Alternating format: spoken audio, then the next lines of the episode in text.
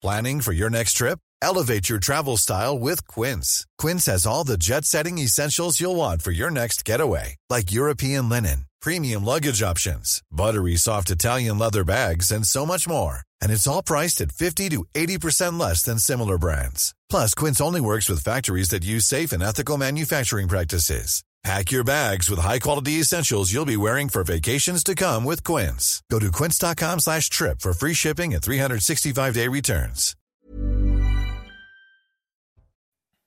Il est midi, bonjour, soyez les bienvenus. Je suis très heureux de vous retrouver pour ce rendez-vous que vous connaissez par cœur. 12h, 14h, c'est Midi News The Weekend. Deux heures d'information non-stop avec, vous le savez, un grand nombre de témoignages. Et dans cette édition, il y aura beaucoup de témoignages. Je vous présente également l'équipe de grands témoins qui m'entoure dans quelques instants. Mais tout de suite, le sommaire de notre première heure.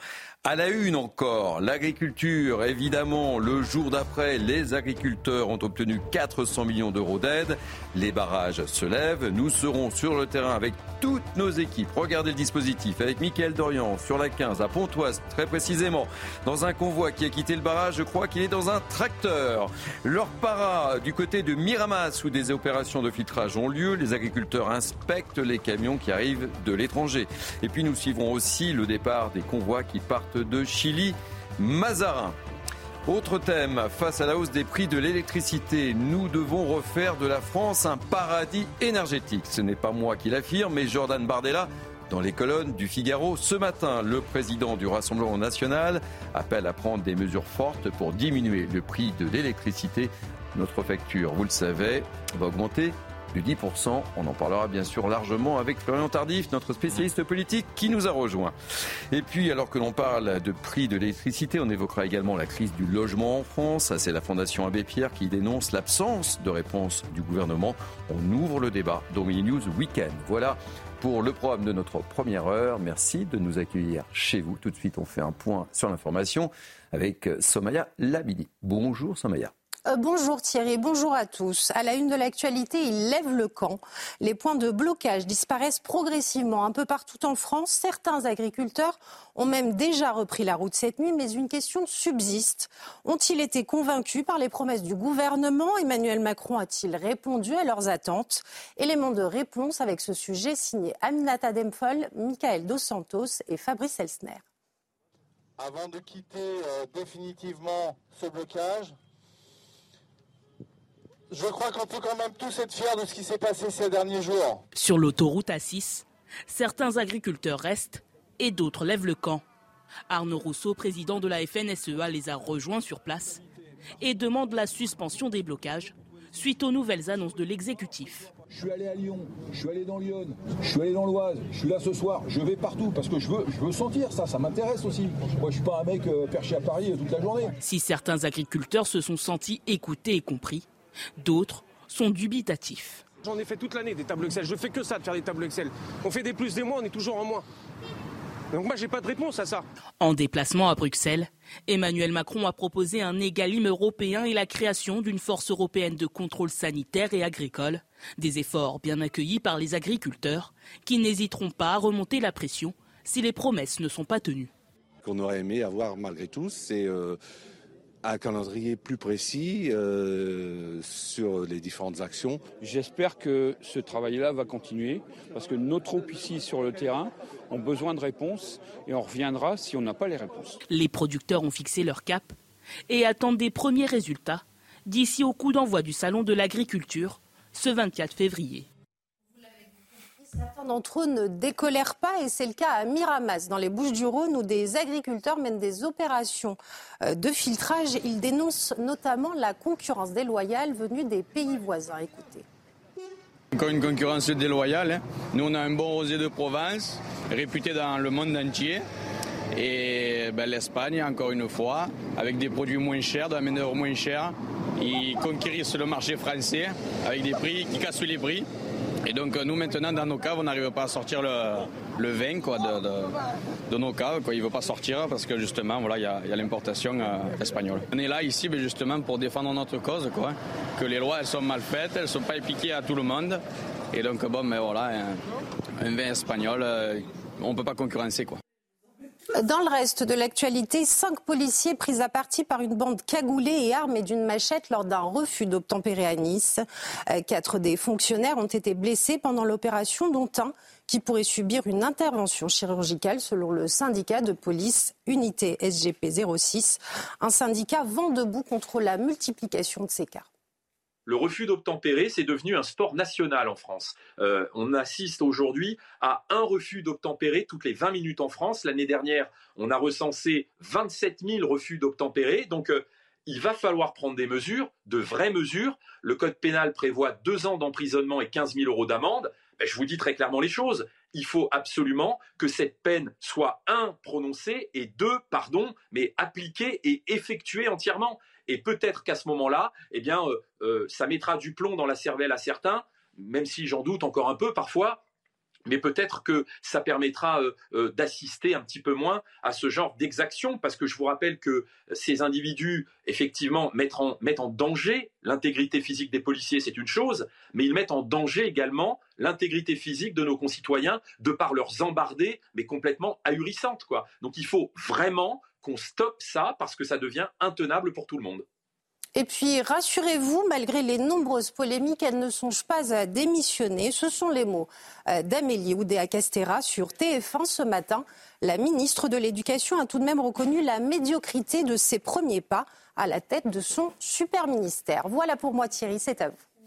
Merci, ma chère Somalia. On vous retrouve dans 30 minutes. Allez, c'est parti, Mini News Weekend. Nous sommes ensemble jusqu'à 14h. Je vous présente l'équipe de grands témoins qui m'entoure avec tout d'abord des fidèles. Naïma M. Fadel, essayiste. Ravi de vous accueillir en ce vendredi. Merci Thierry, bonjour. Bonjour. Céline Pina. Bienvenue. politologue, journaliste à causeur. Bonjour. Bonjour. Florian Tardif. Bonjour. Beaucoup de choses pour vous aujourd'hui. Hein. Oui, comme toujours. toujours, me direz-vous. Pierre Lelouch, ancien ministre spécialiste de politique internationale. Bonjour. On connaisseur aussi du monde agricole, puisque vous demeurez dans euh, Maine-et-Loire aussi. Je, suis rassuré parce que euh, Madame Oudéa Castera euh, va rester. J'ai vu, je vous ai entendu. De la journée, je vous ai entendu durant le. Durant le journal de Somaya euh, Labidi. Pierre-Henri Bovis, fidèle aussi avocat. Bonjour. Ravi de vous accueillir. Bonjour Thierry, merci. Et j'accueille avec beaucoup de plaisir celle qui sera un peu notre grand, grand, grand, grand témoin euh, de cette édition, Sophie Lénartz. J'ai bien prononcé votre nom. Soyez bienvenue, agricultrice, présidente de la coordination rurale de l'Oise. Allez, c'est parti, euh, Midi News. On commence donc par évoquer la situation de nos agriculteurs le jour d'après. Je le disais dans le sommaire.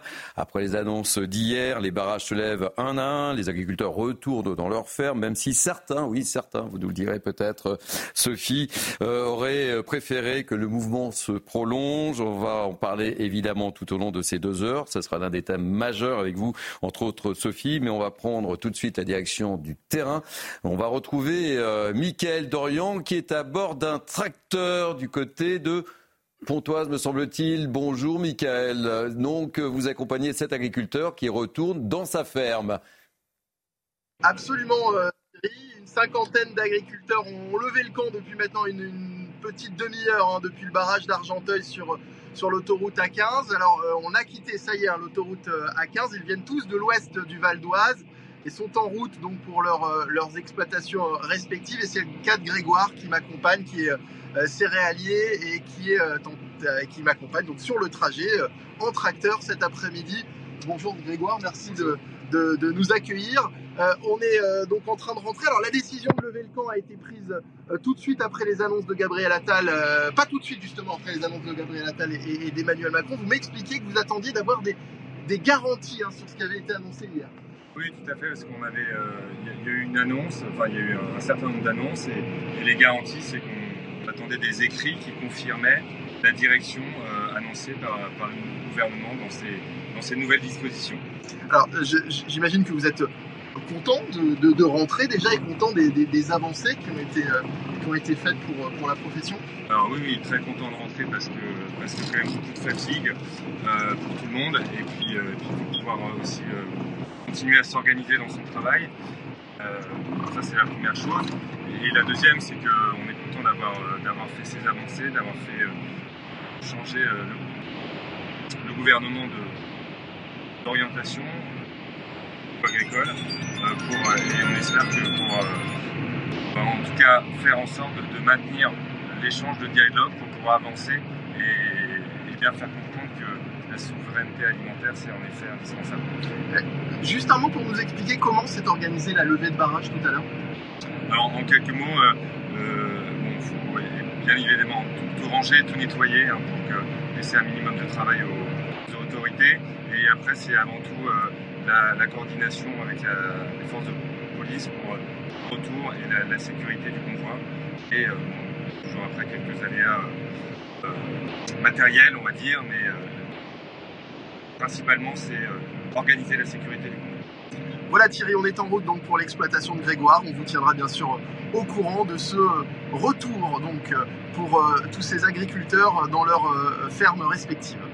Merci beaucoup, Mika. Je vois que vous êtes en train de réaliser un rêve d'enfant, monter dans un, dans, un, dans un tracteur. On vous retrouve tout au long de, de cette émission, évidemment. Sophie euh, Lénard, vous êtes notre grand témoin. Quel est votre état d'esprit en toute sincérité, en toute honnêteté, ce midi Bon, alors, je pense que vous me connaissez, j'ai pas la langue de bois. C'est pour ça que je vous Euh, pose la question, justement. On peut pas être content. On peut pas être content parce que euh, je, je vais vous faire juste une petite démonstration parce que le monde en général ou la presse a l'art de- d'utiliser des grands montants, 400 millions d'euros. Hmm. Oh là. Vous savez ramener à l'exploitation ce que ça fait? Ah oui, si on divise, oui. Ça fait 1000 euros. Oui, par ça fait 1000 euros par exploitation. J'ai fait le calcul. Je, vous le dis, ces 1000 euros. Alors là, on se contredit de nouveau dans nos demandes de simplification. Pour obtenir ces 1000 euros, il va encore falloir faire des dossiers qui vont quasi nous coûter ces 1000 euros. Vous m'expliquez en quoi c'est une avancée? J'ai l'impression que tout ce qu'on dit depuis 10 jours, dans l'application, c'est de nouveau tout l'inverse de ce qu'on a demandé. On a demandé une simplification et là, on nous dit, ben voilà, il va y avoir des dossiers à remplir pour avoir des aides. Des aides qui vont finalement, je vous assure, 400 millions d'euros divisé par 400 000 exploitations, ça fait 1000 euros. Hourra, hourra, hourra. Moi, mes collègues, je ne peux pas leur dire aujourd'hui, rentrez chez vous.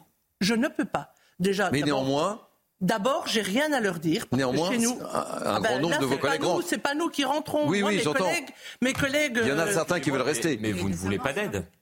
En plus, en plus. Non, mais vous ne voulez pas d'aide. C'est-à-dire que là, j'ai du mal, excusez-moi, à comprendre votre discours pour le coup, et je, je comprends Oui. très très bien votre, votre colère, euh, mais vous ne voulez pas d'aide. Vous voulez, Des- euh, depuis plusieurs jours, et c'est Mmh. justement ce que vous réclamez, c'est qu'on vous laisse faire. Donc là, aujourd'hui, euh, alors certes, on- c'est c'est peut-être pas assez, mais de ce que j'ai compris ces derniers jours, tout de même, c'est que vous ne vouliez pas d'aide de l'État. Là, aujourd'hui, vous dites euh, l'État ne nous donne pas assez d'aide. Enfin, on essaie de comprendre. Je me suis mal exprimé alors. Ce que je voulais vous faire, c'était la démonstration que, Que ces c'est- 400 millions d'euros ne représentaient rien. Et je Ah. vous remercie d'avoir insisté sur ce point. Bien sûr que le précepte de la coordination rurale, c'est des prix, pas des primes. Mhm. Mais c'était Ah, juste pour faire la démonstration, parce que le public ou le tout à chacun entend des sommes. euh, Oui, c'est vrai. Mais vous avez raison de, de rétablir la vérité. C'est vrai. C'est juste là, mais merci de m'avoir euh, remis dans le droit chemin. Allez, tour de table. Pierre euh, et, et- et mes autres grands témoins, évidemment. Pierre. On a assisté euh, hier euh, à une séquence extrêmement bien organisée entre euh, l'intervention du Premier ministre, suivie par la conférence de presse, la deuxième de la journée de Monsieur Rousseau pour la FNSEA, qui est le principal syndicat, puis suivi de l'autre conférence de presse du président depuis Bruxelles. Donc euh, la- l'affaire a été rondement menée pour que tout s'arrête. Euh, maintenant, le sujet, euh, c'est ça la, la difficulté. Au-delà des 400 millions annoncés, des quelques mesures immédiatement visibles. Dont certains parlent de mesurettes. Gaz. Euh, la question, c'est est-ce que les questions structurelles de l'agriculture française ont été résolues? Pour l'instant, on ne peut pas le dire parce que ce sont des problèmes lourds. Euh, L'application de la loi Egalim et des contrôles des grandes surfaces, pas fait. Euh, les centrales d'achat qui sont même pas en France, euh, pas fait. Euh, les accords de libre-échange qui sont des faits maintenus, même s'ils sont temporairement euh, bloqués, ben, ça reste un sujet euh, majeur. Les importations avec des molécules différentes et des prix différents, notamment d'Espagne, pas réglés. Euh, L'Ukraine, euh, l'aide à l'Ukraine est maintenue, donc les, les- les importations vont continuer, mais on dit qu'elles vont être contrôlées. Il faudra voir les contrôles. Donc tout ça, c'est d'ailleurs normal quelque part. Le gouvernement ne pouvait pas délivrer en trois jours sur des sujets structurels qui ont été mis en place depuis des années euh, et qui ont- et qu'on a laissé dériver et dont les plus petits payent la note. C'est pas les, Mhm. les gros céréaliers, les autres. Ce sont les petites exploitations qui payent la- le prix de tout ça. Donc, euh, moi, ce que je souhaite pour eux et pour mon pays, c'est que euh, ce à quoi on dit qu'on s'est engagé soit vraiment réalisé en sachant pertinemment que certaines choses ne se produiront pas. Par exemple, tant que la France ne mettra pas son veto, euh, les accords de libre-échange continueront. Donc là, il faut. J'ai pas entendu une, une- un clash là-dessus euh, sur euh, la politique extérieure de l'Union. Euh, pas du tout. Les règles fondamentales restent les mêmes, à savoir que la France a donné son, sa signature, on a donné les mandats, donc ça continue.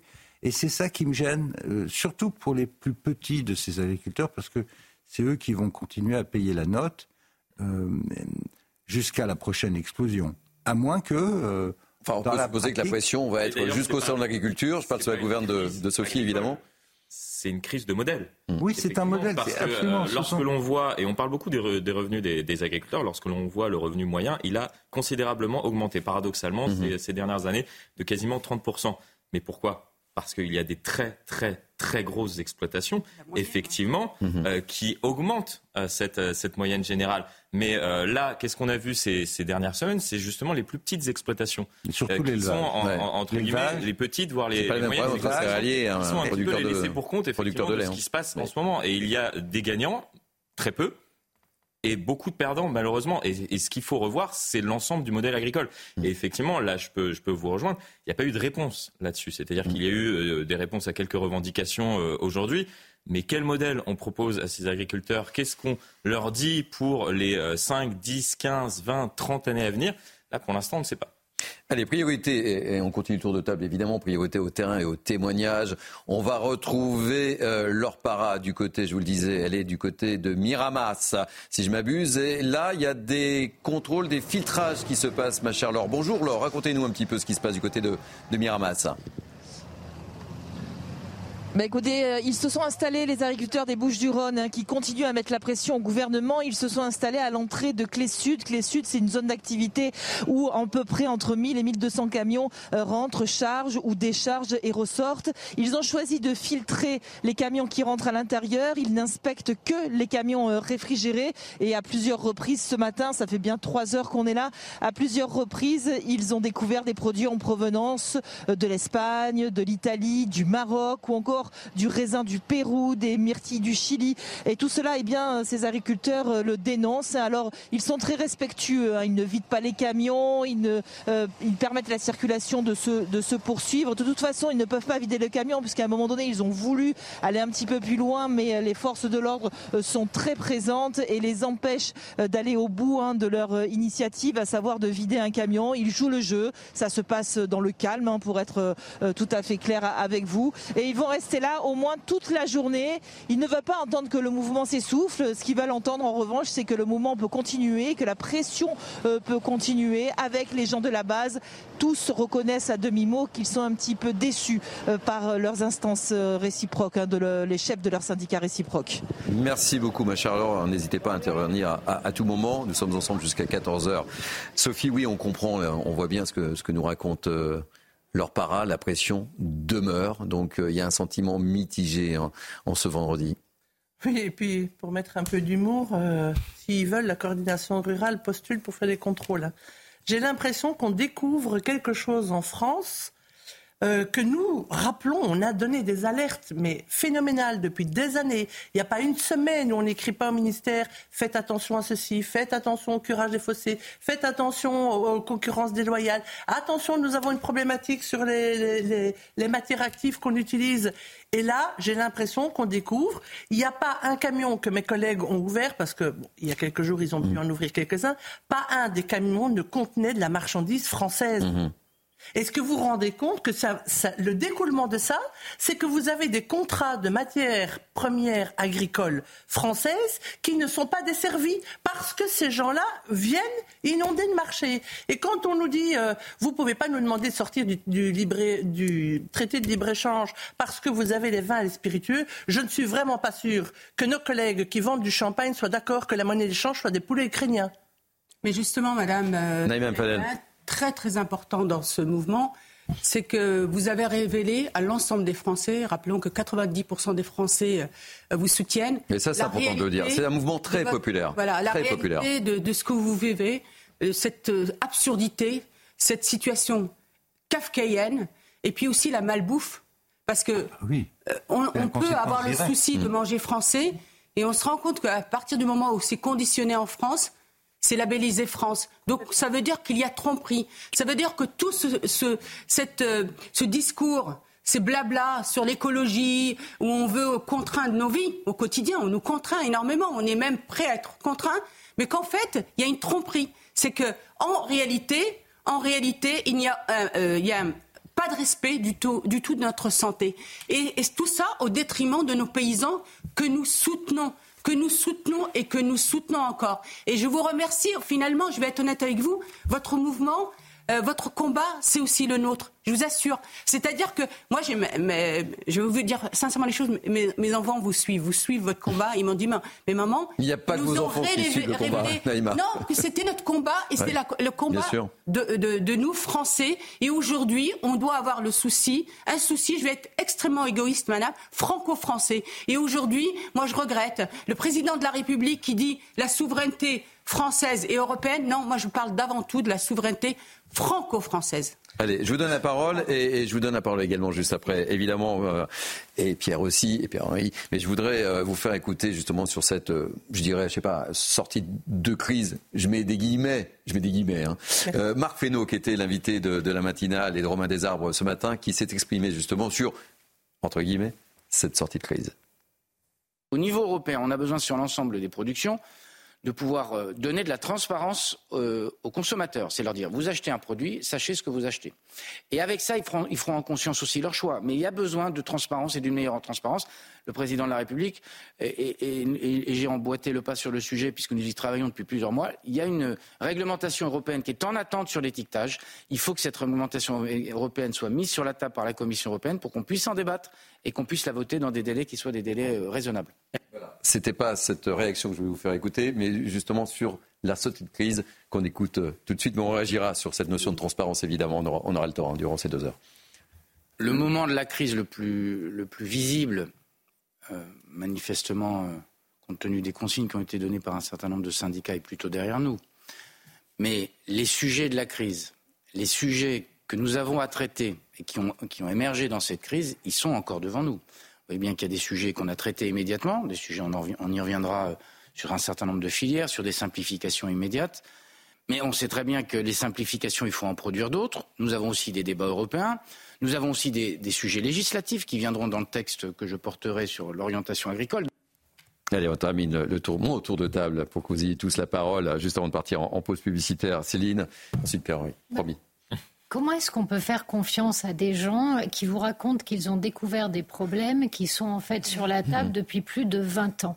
Comment on peut faire confiance à des gens qui aujourd'hui disent oui, on va aller se battre au niveau européen, alors que le résultat, pourquoi est-ce que les, les- les agriculteurs se sont révoltés Ce sont leurs demandes. Ils ont soutenu les accords de libre-échange. Ils ont appuyé la logique euh, farm to fork de la ferme à la fourchette qui est équivalée à une forme de réduction de la production agricole. Autrement dit, ils ont tout fait pour en arriver là et aujourd'hui ils jouent les innocents en disant Oh mon Dieu, nous n'avons pas Mm. saisi les enjeux, nous allons donc agir. C'est se moquer du monde. Et pourquoi leur faire confiance aujourd'hui plutôt que hier Et pourquoi leur faire confiance aujourd'hui plutôt que demain? Quelle est la constance de ces gens qui passent leur temps à changer de braquet en fonction des crises? Parce que demain, la crise, elle va peut-être être écologique. Demain, on va peut-être se retrouver avec, je ne sais pas, euh, pas assez d'eau dans nos sous-sols. Et on va prendre exactement le contraire de ce qui a été annoncé aujourd'hui. On a l'impression de gens qui n'ont absolument aucune boussole qui ne sont pas capables de voir qu'en fait ils produisent les crises dont ils essaient de se libérer aujourd'hui et qui en plus nous prennent vraiment pour des idiots parce que rappelez-vous ce qu'a dit quand même le président de la République hier. Je suis d'accord avec Pierre. On a une crise d'un modèle aujourd'hui. Et lui, il nous a dit lors de sa conférence de presse, bonjour, je vais construire l'agriculture du 21e siècle.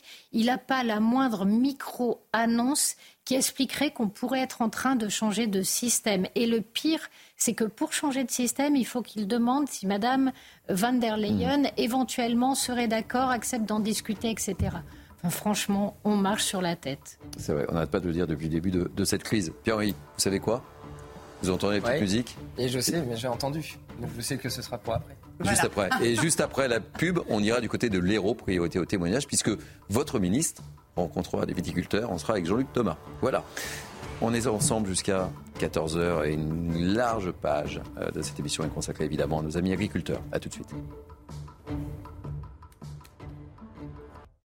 Il est 12h30. Merci de nous accueillir chez vous. C'est News Weekend jusqu'à 14h. On fait un point sur l'actualité avec Somaya Labili. Rebonjour Somaya. Bonjour Thierry, bonjour à tous. À la une de l'actualité, il lève le camp. Les points de blocage disparaissent euh, progressivement un peu partout en France. Certains agriculteurs ont même déjà repris la route cette nuit quand d'autres partiront dans le courant de la journée. Euh, dépôt de plainte de l'Union des étudiants juifs de France suite à l'agression antisémite de trois étudiants, euh, des étudiants qui ont été pris à partie par des militants antisionistes à l'université de Strasbourg, des faits qui se sont déroulés dans la nuit de dimanche à lundi. Et puis après bientôt quatre mois de guerre, les combats entre l'armée israélienne et le Hamas font toujours rage dans la bande de Gaza, et ce en dépit de premiers signes laissant entrevoir une nouvelle trêve et la libération des otages. Cette nuit, des raids ont été menés dans le sud et le centre de l'enclave palestinienne, et notamment dans le secteur de Canyones, devenu l'épicentre des combats depuis quelques semaines déjà. Merci Somaya. On vous retrouve dans 30 minutes, évidemment. Je vous présente l'équipe de grands témoins qui m'entoure depuis euh, une demi-heure. Naïm Fadel, une Pina, Pierre Lelouch, Pierre-Henri Bovis, Sophie Lénart, notre grand, grand témoin du jour, puisque nous allons consacrer une bonne partie de cette émission, évidemment, à l'agriculture. Euh, on va retrouver tout de suite priorité au témoignage, l'un de nos envoyés spéciaux. On va aller du côté de l'Hérault. On va retrouver Jean-Luc Thomas. Pourquoi l'Hérault? Parce que eh bien, le, votre ministre, euh, Sophie, sera à la rencontre des viticulteurs euh, cet après-midi. Euh, Jean-Luc, vous êtes du côté de Cournon-Sec, me dit-on. Bonjour, mon cher Jean-Luc.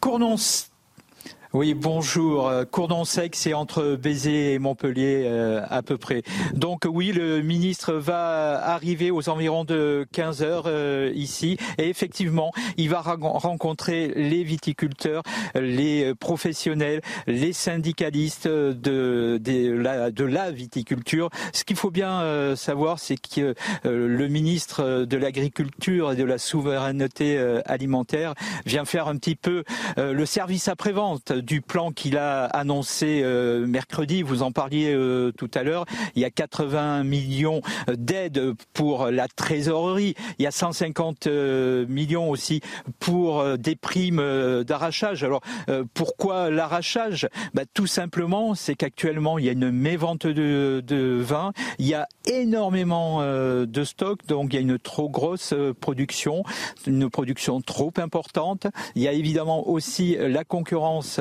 de toute l'Europe, des vins qui viennent euh, d'Italie, euh, d'Espagne, surtout ici. Et donc, le ministre va devoir, eh bien, présenter euh, toutes ces euh, mesures parce que eh bien, les viticulteurs euh, ici sont un petit peu dans l'expectative. Ils sont évidemment d'accord sur les premières mesures, mais il reste encore du travail à faire, nous disait-il tout à l'heure, tout simplement autour des produits phytosanitaires, par exemple, sur les taxes sur ces produits. Donc, je pense que la réunion avec le ministre de l'Agriculture va être très très, animé cet après-midi. Eh bien, merci beaucoup Jean-Luc Thomas depuis l'Hérault, depuis Cournonsac. Et n'hésitez pas à intervenir à, à, tout moment dans le courant de, cette émission. Priorité au témoignage, priorité au témoignage des agriculteurs, entre autres. La viticulture, la viticulture j'ai eu un traité quand j'étais au commerce extérieur. C'est typiquement euh, le genre de sujet qui n'a pas été résolu depuis des années. Mhm. Euh, moi, je vous parle d'une époque, c'était il y a 13 ans, où il y avait déjà ce genre de problème majeur. Qu'est-ce qui se passe dans la viticulture française? Vous avez le rayon Ferrari-Lamborghini, mmh. c'est-à-dire les vins de Beaune, les très grands crus de, Bordeaux, les, grands spiritueux. Ceux-là, ils n'ont pas besoin de ministre pour faire leur politique étrangère, je vous assure. hein. Ils exportent tout seuls, euh, ils vendent leur production trois ans avant, comme à Beaune, ça va très bien pour eux. Par contre, euh, dans l'Hérault ou ailleurs, dans le sud, où vous avez des vins de qualité, de ce qu'on appelle des vins de table, des vins de qualité moyenne, ceux-là sont complètement sinistrés. Et ils sont sinistrés pourquoi? Parce que vous avez une compétition de pays nouveaux, comme par exemple le Chili, l'Argentine, l'Afrique du Sud. Euh, vous avez les pays du sud de l'Europe, vous avez les pays du Maghreb, tout ça, ça envoie des quantités de vin euh, sur le marché, les frontières sont ouvertes, naturellement, libre-échange. Euh, nos viticulteurs, en plus, sont pas soumis aux mêmes contraintes euh, phytosanitaires, avec des, des- revenus qui sont très bas, et donc vous avez une surproduction. Résultat, que dit l'Europe, que dit le gouvernement? Vous arrachez. Vous arrachez. Donc la, solution de l'arrachage est la pire possible, mais c'est la, c'est condition de survie. On leur donne des primes pour arracher. Ce qui, quand même, euh, là, vraiment, on marche sur la tête. C'est-à-dire qu'on a une production, une expertise nationale en matière de vin qui est reconnue dans le monde entier. Plutôt que d'aider la filière à mieux s'organiser pour vendre et vendre à l'export, plutôt que de euh, bloquer les importations quand c'est tout à fait excessif de vins de mauvaise qualité, on, on laisse on laisse déliter quelque chose de ce genre. Et, et ça tient aussi, d'ailleurs, je le dis devant notre amie euh, agricole, euh, agricultrice, ça tient aussi euh, à l'absence de solidarité à l'intérieur de la même filière agricole. C'est-à-dire que les gros n'aident pas les petits. Ceux qui réussissent n'entraînent pas les autres. Donc il faut déjà que les Gaulois travaillent mieux ensemble, augmentent la, la, la- comment dire, la, la vente, qui est une, question de vente, de packaging, de présentation, des choses aussi simples que les bouchons, par exemple. Sur les vins ordinaires chiliens, américains et autres, c'est une capsule. Ouais, c'est une capsule, ouais. ouais. Quand, C'est quand je, moi, quand me baladais dans les supermarchés au hein. Japon Ça, ou ailleurs, j'avais les vins étrangers qui se vendaient mieux que les vins français, parce que les vins français, par exemple, sont pas étiquetés pareil, il n'y a pas la provenance, il n'y a pas le cépage. Donc il y a des, des trucs de base à faire qui sont pas faits, voilà, parce que euh, on s'en occupe pas et parce qu'on préfère arracher. Et ben ça c'est lamentable et ça fait des années que ça dure. Donc euh, ouais, il y a des choses simples à faire, condition d'avoir la volonté politique de le faire. Quoi. Allez, je, je donne la parole à Permis Bovis qui n'a pas encore parlé depuis le début de cette émission. Vous voyez le bandeau que l'on met, euh, agriculteur à la fin de la crise. justement, je ouais. parle sur la gouverne de, de Sophie Lénard. C'est vrai que c'est quand même assez mitigé, c'est le moins que l'on puisse dire, même si les agriculteurs reprennent le chemin de leurs exploitations. Euh, Je ne vais pas mâcher mes mots, alors je vais parler sous le contrôle évidemment de, de Mme Lénard, mais j'ai quand même l'impression, déjà je ne comprends pas ce bandeau effectivement à la fin de la crise, parce que j'ai l'impression d'assister à un bal des cocus, en réalité. Euh, tout ce qui a été revendiqué par les agriculteurs, en réalité, rien n'a été donné, et surtout, on ne peut pas sortir d'une telle crise en trois jours. Premièrement, si vous voulez, moi, sur le début de cette crise, euh, les images m'ont profondément choqué, puisque dès le départ, on a voulu nous montrer une sorte de conflit entre l'urbain et le rural. Pourquoi je vous dis ça? Parce que j'ai été particulièrement outré de voir, lorsque les tracteurs arrivaient euh, euh, sur Paris au départ pour euh, commencer la manifestation, de voir des blindés partout autour de la capitale, sur des barricades phénoménales pour empêcher des manifestations.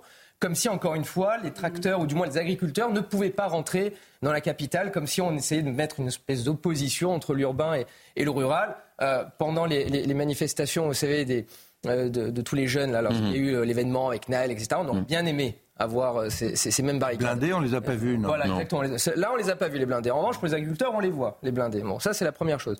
Deuxième chose, quand justement, euh, euh, on, on a pu voir dans l'opinion, en réalité, on, on dit 90%, mais bon, c'est 100%. Enfin, je veux dire, lorsqu'on voit les études de sondage et, et- et lorsqu'on voit surtout le- le- l'élan, c'est toute la population qui soutient les agriculteurs. Pourquoi? Parce qu'à la fin, c'est ce qu'on a dans notre assiette.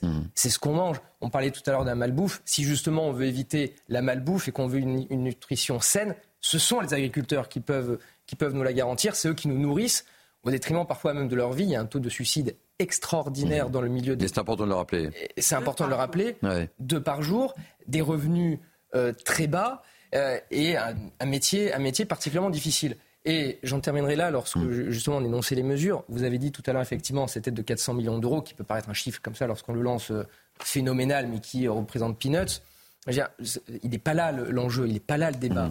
Déjà lorsqu'on nous parle de la loi Egalim, mais la, la loi Egalim, pareil, est une pure hypocrisie. Euh, la grande distribution, le rôle de la, dis- de la grande distribution, le but de la grande distribution, c'est quoi? C'est de faire de la marge. Mais on se souvient, on était en direct hein, quand il y avait Bruno Le Maire et, et Marc Fesneau qui sortaient de la réunion en disant Vous allez voir. Mais vous allez voir ce que vous allez voir, on va taper, on va taper sur la table. Mais ce n'est pas possible. Si on venait peut pas, on peut pas aller contre un modèle économique. La grande distribution sait faire de la marge, sait faire du chiffre. On va pas leur jeter la pierre, c'est leur boulot. Ça, c'est le premier point. Et deuxième point, le- le- le- le- la seule nuance qu'on peut apporter à cette conférence de presse, c'est euh, l'opposition toujours de- du, du gouvernement euh, pour euh, ne pas signer le Mercosur. Bon, on, on le rappelle, le Mercosur, c'est euh, en- en- baisser des taxes de douane ou du moins en supprimer pour certains produits alimentaires qui viennent des, des pays du Sud. Mais encore une fois, c'est bien beau de, de- de taper du poing sur la table pour le Mercosur et, le trans- et, le- et les accords de libre-échange au sein de l'Union européenne. Et avec l'Ukraine, on en parlait tout à l'heure. Non, si vous voulez, ce sont des annonces, rien de concret, mais pour autant, et je ne sais pas pourquoi, les agriculteurs euh, commencent peut-être à lever le camp pour. euh, euh, Il y a une raison simple, c'est que Voilà, le, donc, euh, le y a- il y a des président raisons du syndicat ouais. il y a une raison toute simple. La FNSEA a appelé. D'abord parce que d'abord le président de la- de la- du syndicat principal a dealé avec le gouvernement. Article Bah, 1, ouais, mais- article 2, les paysans, ils- surtout les éleveurs, euh, ceux qui font du lait, ne peuvent pas euh, rester euh, hors de leur euh, ferme pendant Et- des Les amis, euh, Et Et- on- on va poursuivre, oui. c'est- là où je- je- j'espère que j'ai tort, j'aurais tort, mais Mm. c'est là que j'ai- peur que, on parlait tout à l'heure de crise de modèle, que le, le- monde agricole s'effondre de plus en plus. J'espère qu'ils ils continueront à lutter pour ne pas disparaître, mais j'ai peur vraiment que petit à petit on assiste au délitement progressif du milieu agricole. Non, je pense qu'aujourd'hui, on a vraiment pris conscience, enfin les Français ont pris conscience, et je pense qu'ils ne laisseront pas faire, et qu'il y a un élan de solidarité incro- incroyable. Et, et on parlera justement mais, de. Juste rebondir Mais sur alors, si ça vous dérange pas, vous allez rebondir juste après. Pourquoi? Parce que euh, priorité au témoignage. Le ministre. euh, priorité au témoignage, ma chère Naïma. On va retrouver euh, Laure Para qui est du côté du Miramas et qui souhaitait justement intervenir dans ce débat sur ce côté malbouffe que nous évoquions tous ensemble. Laure. Oui, effectivement, Thierry, je voulais vous souligner que la plupart des, des aliments hein, que les agriculteurs ont trouvés en provenance d'Espagne ou encore du Maroc étaient emballés dans des sachets et à destination des diverses restaurants rapides, hein, donc la malbouffe. Pour pas citer de marque, ils ont vu des tomates où carrément il n'y avait pas de provenance. Il y avait des frites euh, qui, pour le coup, venaient euh, de Belgique. Et ils nous disent, mais nous aussi, on sait faire les patates, nous aussi, on sait faire euh, les frites. Donc la plupart hein, donc, des aliments qu'ils ont trouvés euh, prenaient la direction euh, des restaurants rapides que l'on connaît tous. Voilà, explication de texte. Merci beaucoup, euh. Euh, intervention très euh, pertinente, euh, Sophie Lénart. C'est pour ça qu'il ne faut rien lâcher. Euh, je ne sais pas si je vais répondre à votre question, mais j'aimerais rebondir sur allez-y, vous que- êtes là, vous êtes notre grand témoin. Donc, Merci. euh, Tout ce que vous avez dit euh, depuis tout à l'heure. Et euh, la première des choses, et je le rappelle et je le dis tous les jours, un tout, tout grand merci à la société, aux citoyens. Euh, pour le soutien qu'ils nous ont apporté. Je pense euh, à la colonne euh, de 47 euh, qui a fait cette opération séduction et qui a été soutenue comme jamais. Et je pense que ça les aidera. Alors ça, ça ne ramènera pas de revenus, mais ça en tout cas amènera du baume au cœur. J'espère aussi que ces dix jours passés euh, auront montré à, à nos voisins, euh, à- aux gens qui nous entourent, la complexité de notre métier, comment on est fliqué, comment on est euh, traité au, quotidien. Donc euh, ça, évidemment, ça n'amène pas de revenus, hein, c'est ce que je dis, mais euh, ça, ça amène déjà du baume au cœur et croyez-moi, selon ce que vous disiez, ça, ça fait du bien. Je voudrais revenir. euh, vous avez parlé de malbouffe. C'est pas moi qui le dis, c'est l'OMF, l'OMS, pardon. C'est quand même la première cause de mortalité au monde. Là, j'entendais, euh, je ne sais pas où, le nombre de fast-food, l'augmentation du nombre de fast-food exponentielle. Donc ça ne va pas euh, dans le bon sens. Vous avez parlé de tromperie euh, aux consommateurs. L'étiquetage, c'est un sujet dont on débat euh, en diverses commissions depuis des années. Bon, j'espère qu'il va. Alors, c'est pas encore pour rajouter des logos parce que bientôt il y aura plus de place sur l'emballage tellement il y a des logos. C'est des choses simples. Je prends juste une, un- enfin, ce que je trouve un scandale, euh, les viandes de synthèse, les farines d'insectes. Vous savez bien qu'ils vont pas mettre sur l'emballage farine d'insectes. Vous savez comment ça s'appelle? Allez-y. Shellac. Shellac. Shellac. Ça veut dire quoi? Eh ben, c'est le nom qui est utilisé pour mettre dans la liste des ingrédients. Comment vous, tout à chacun, pouvez-vous savoir ce qui se cache, de- ce qui se cache derrière euh, ce nom-là? Je reviens sur Madame qui dit euh, ces années. Je voudrais juste qu'un jour vous preniez le temps de retrouver les images de 2009 où nous, nous avons fait la grève du lait, c'est-à-dire on a ouvert les vannes. Vous vous rendez compte On a ouvert les vannes. Qu'on ne fera plus jamais dans notre vie, parce que des gens aujourd'hui ne s'en sont pas remis. L'image de l'opinion n'a pas compris non plus par rapport euh, au fait que beaucoup de personnes n'ont pas à manger. Mais je n'oublierai jamais J'en ai des frissons quand je vous parle, mais je n'oublierai jamais cet épandage au Mont-Saint-Michel. Mhm. Nous sommes en 2024. Mhm. Rien n'a été résolu. Nous avons fait des sursauts, on monte, on descend, mais on résout rien. Euh, dans la gestion dont, dont, vous parliez, ce qui, moi, me frappe énormément dans la politique, hein, parce que je ne fais pas de politique, c'est nos gouvernants, quels qu'ils soient successivement, euh, parce que déjà, j'y connais rien, c'est ce manque d'anticipation. Si nous, sur nos entreprises, on devait gérer à la petite semaine, mais on est mort. Enfin, on est déjà mort par manque de revenus, Mmh. mais là, on serait faillite pour mauvaise gestion. Est-ce que ce serait possible qu'on travaille sur des projections à long terme, des choses pour nous donner de la visibilité dans le travail On fait des emprunts, parce que tout ce qu'on a, tout ce que vous avez vu là Mmh. sur les routes, ça ne nous appartient pas, ça appartient aux banques. Donc, comment voulez-vous que l'on fasse des investissements, qu'on on s'améliore, qu'on fasse de l'écologie euh, selon euh, les normes de la société, alors que vous ne savez même pas si vous allez être capable de rembourser ces emprunts-là? Donc tout ça, ça fait partie euh, des choses. Et je voudrais revenir sur ce que je pense euh, corrobore ce que j'avais dit tout à l'heure sur les matières premières agricoles françaises qui n'ont pas de contrat. Et là, on demande d'arracher des vignes pour laisser rentrer du vin euh, de tous les pays que monsieur a cités.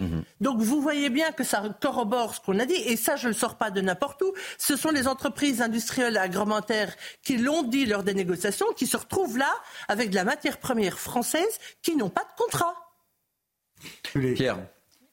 Il faut essayer de comprendre de quoi il s'agit quand on parle de problème de structure.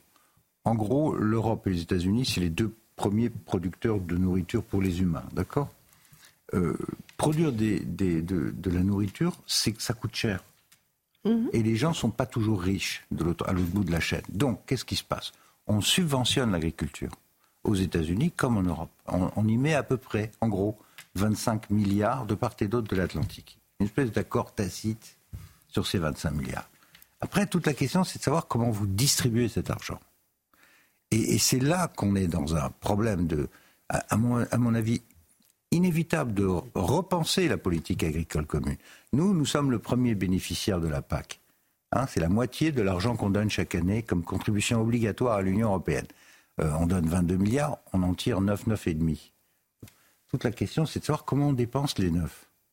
Et quel est le modèle financier autour de l'agriculture? Le drame de, de l'agriculture aujourd'hui, c'est qu'elle est en train d'être financiarisée. Le vrai pouvoir, c'est pas au niveau du producteur, c'est au niveau des chaînes de distribution, c'est les centrales d'achat, c'est les grandes coopératives, c'est les marges qui sont ou pas faites euh, dans la grande distribution, et une population, dans le cas de la France, qui s'appauvrit. Donc on ne peut pas faire le procès aux Français de mal manger, ils n'ont pas le choix. Vous, si vous allez dans, les, dans la, les, grandes distributions de base, les Aldi, les... Moi, je vois ce qu'il y a dans les caddies. Les gens, ils, ils achètent le moins cher possible. Et qu'est-ce qu'ils achètent? Les frites qui arrivent de Belgique, de- des viandes qui sont pas bonnes, des trucs qui arrivent de euh, médiocres. Je ne vais pas me faire attaquer en justice en disant que la viande n'est pas bonne. Disons que c'est moyen. et puis il y a une hausse Ah, et puis de 10% vous avez arrive, une hein. clientèle à Paris. euh, Pierre, hausse de 10% d'électricité aussi, aussi, qui ne va pas faciliter. euh, Et donc, quand vous voyez que l'agriculteur traditionnel qui fait du veau sous la mer, en Corrèze, il va gagner euh, 10 ou 15 euros le kilo et que c'est revendu à 70, 80 dans les boucheries parisiennes, qui est-ce qui peut se payer des- du, du vrai veau? Bah, Qu'est-ce qu'ils mangent les gens? Ils mangent du veau qui a été euh, euh, enrichi industriellement, qui n'a jamais vu sa mère, ni le soleil. Et qui est bourré d'antibiotiques et bourré. Je sais, je, c'est à côté de chez moi.